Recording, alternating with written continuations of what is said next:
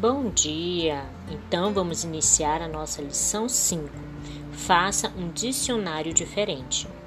Você vai precisar de um dicionário comum de língua portuguesa, uma folha de papel e uma caneta.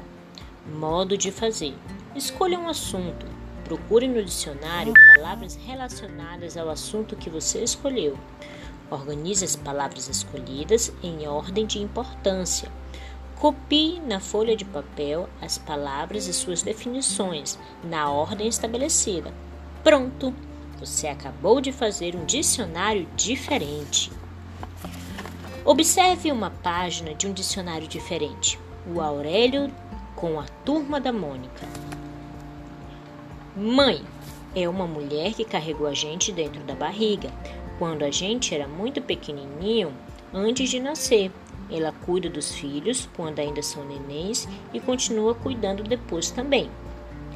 Pai é o homem que tem uma filha ou filho e que também cuida dele até ele crescer. Filha ou filho é o nenenzinho, menina ou menino, que nasce para a mãe e o pai. A mãe e o pai juntos são os dois pais do neném.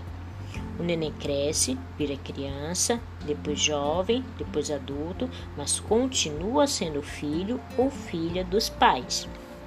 Irmão é outro filho dos, dos nossos pais, ou só da mãe ou só do pai. Irmã é a filha. As outras filhas e os outros filhos juntos são os irmãos da gente. Esposa é como a gente chama a mulher que se casou com um homem. Ele é o esposo ou o marido dela. A gente também pode dizer que ela é a mulher dele. Eles dois, marido e mulher, formam um casal.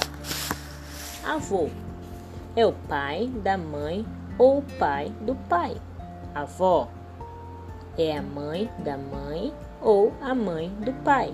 A gente também diz vô, vovô, vó, vovó, a avó e o avô juntos são os avós, neta e neto. É como o vovô e a vovó chamam a gente. Primos e primas são os filhos e filhas dos tios da gente ou de outros primos. Tia é como a gente chama a irmã da mamãe ou irmã do papai da gente. Tio é como a gente chama o irmão da mãe ou irmão do pai da gente. Nós podemos também chamar de tio a mulher do nosso tio e chamar de tio o marido da nossa tia. Sobrinha e sobrinho é como as tias e os tios chamam a gente.